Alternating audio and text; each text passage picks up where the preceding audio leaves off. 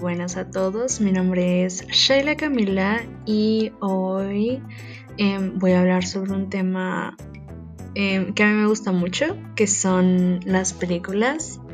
Em, últimamente estuve viendo muchas películas adolescentes, por ejemplo, Las ventajas de ser invisible o en inglés sería The Perks of Being a Wallflower, que en español sería como las ventajas de ser un patrón.